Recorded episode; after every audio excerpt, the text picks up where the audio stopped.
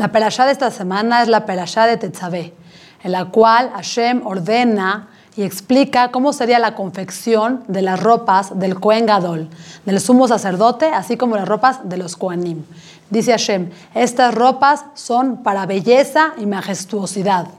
¿Cuál era el objetivo de las ropas tan especiales, como dijimos también la semana pasada, con tantos detalles, tan, tan, una ropa? ¿Qué tanto significa una ropa? ¿Por qué tanto una perashá entera hablando de una ropa? ¿Cuál es el mensaje que Hashem nos quiere decir. Primero que nada, saber que tenía que ser todo muy bello, porque todo esto representaba a Kadosh Baruchu.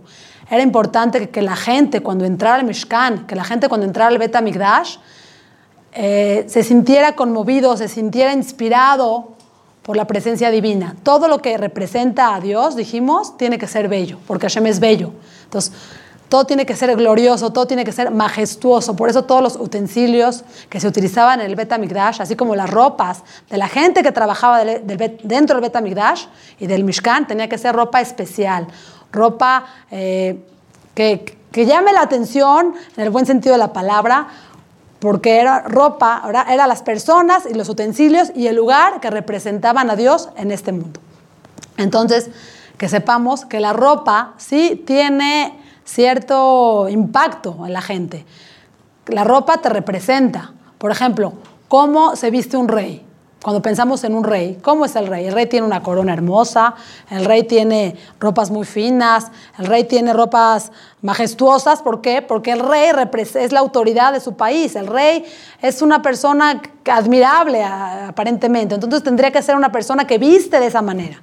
Entonces, ese era el objetivo también de Hashem, dar ante los ojos de la gente, que veamos los Koanim, que eran sus servidores, donde hacían todo, todo el servicio Kodesh, todo el servicio santo, que sean personas que, que, inspiraran admiración a todo aquel que lo viera. Por ejemplo, la ropa es el uniforme de la gente. La ropa uno diría, es algo que no tiene importancia, sí, sí tiene importancia. Un doctor.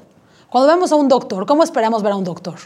con su bata de doctor, con su estetoscopio y entendemos que es un doctor. Si de pronto al doctor lo vemos un domingo que no está trabajando, lo vemos en el hospital con pants, con tenis, con cachucha, como que esto generaría en nosotros cierta desconfianza. Diríamos, ay, ese doctor como que ya no me causa el impacto que me causa verlo cuando lo veo vestido como doctor. Entonces, que sepamos que sí la ropa tiene cierto mensaje, da cierto mensaje a la gente. Un jugador de fútbol, por ejemplo, ¿cómo te imaginas verlo? Pues con su uniforme de fútbol. Él porta su camiseta bien orgulloso del equipo al cual pertenece. Entonces, en la vida a veces hay que portar la camiseta del equipo al cual pertenecemos. Nosotras, las Yehudiot, pertenecemos al equipo de Akadosh Barujú. ¿Y cuál es la camisa que tenemos que portar? La playera que tenemos que portar orgullosamente.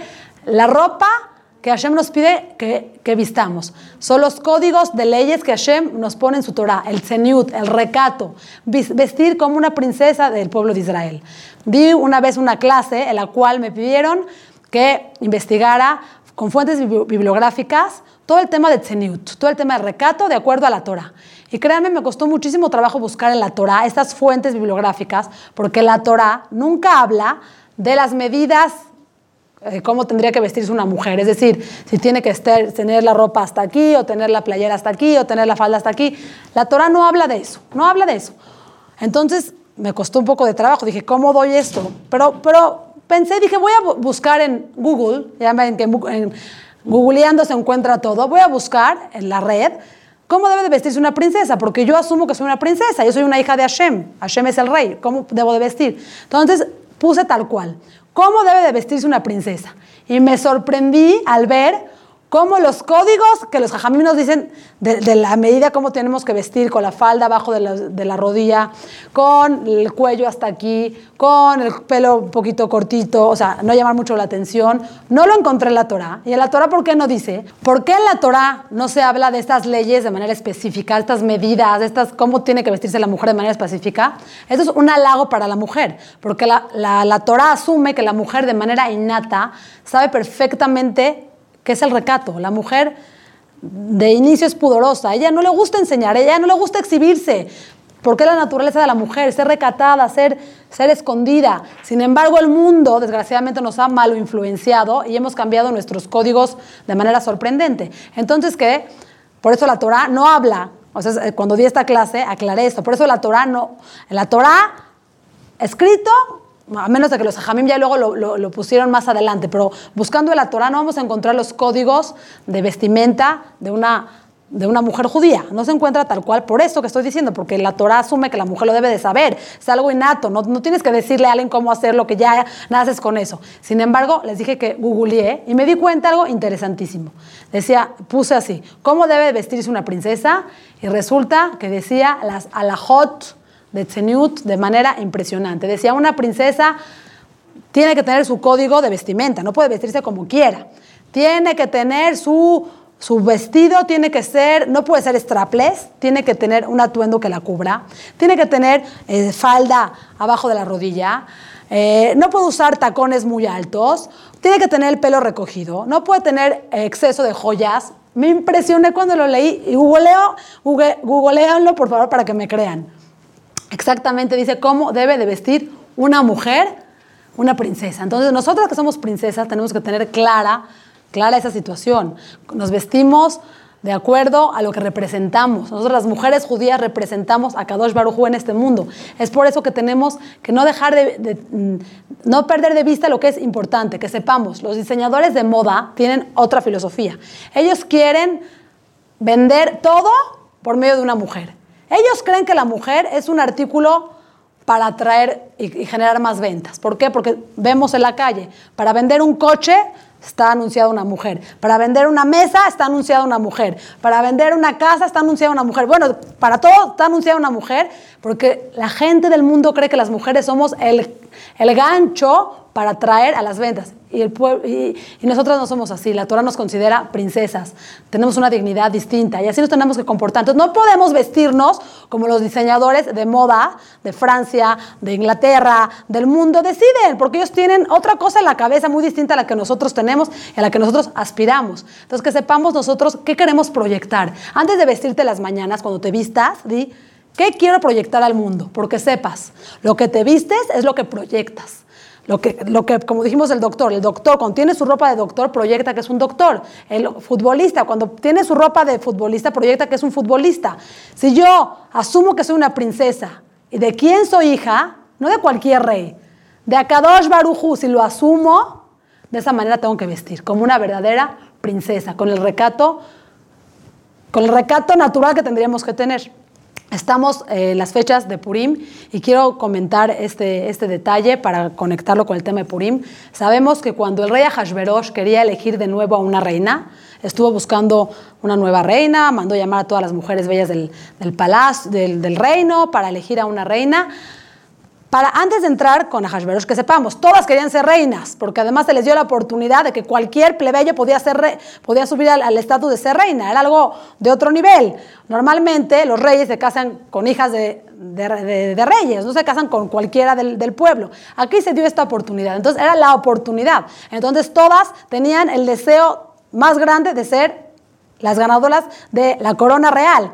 Entonces, para entrar con el rey, a Hashverosh, dice la Megilat Esther, que pasaban por un proceso de un año de embellecimiento. Eh, cremas, antiarrugas, antimanchas, poner el pelo, más sedoso, eh, no, no sé exactamente qué consistía, pero todas tenían que pasar por un tratamiento de seis meses, más otros seis meses de embellecimiento, para ahora sí presentarse frente al rey.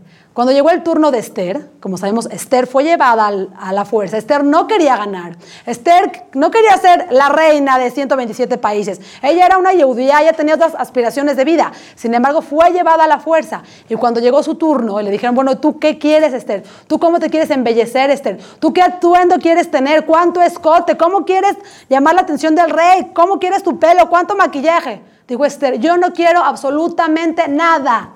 Nada. Yo quiero entrar y salir, así como entré salí, yo no quiero ganar, yo me voy a mi casa, bye. Pero como sabemos, la historia fue otra. Esther entró con toda la sencillez del mundo, pero lo que la acompañó, el gen de Hashem, la gracia de Hashem, que ese es un toque que solamente Dios puede dar. Entonces, que, que no confundamos y que creamos que entre más maquillaje y entre más eh, corta la falda y entre más escote y entre más queramos llamar la atención, va, más vamos a caer en gracia ante los ojos de la gente. Todo lo contrario. Tú quieres caer en gracia ante los ojos de la gente, primero tienes que buscar caer en gracia ante los ojos de Hashem. ¿Qué es lo que hizo Esther?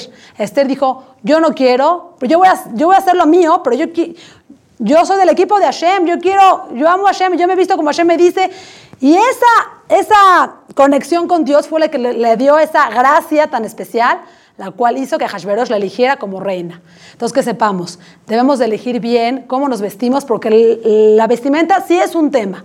Si la perashá, una, la Torah dedicó una perashá entera a hablar de la vestimenta, quiere decir que la vestimenta sí es un tema. Entonces, que tengamos, Besrat Hashem, siempre la capacidad de elegir lo correcto para proyectar al mundo lo que somos. Benot Israel, princesas del rey que es Akadosh Barujú. Muchísimas gracias.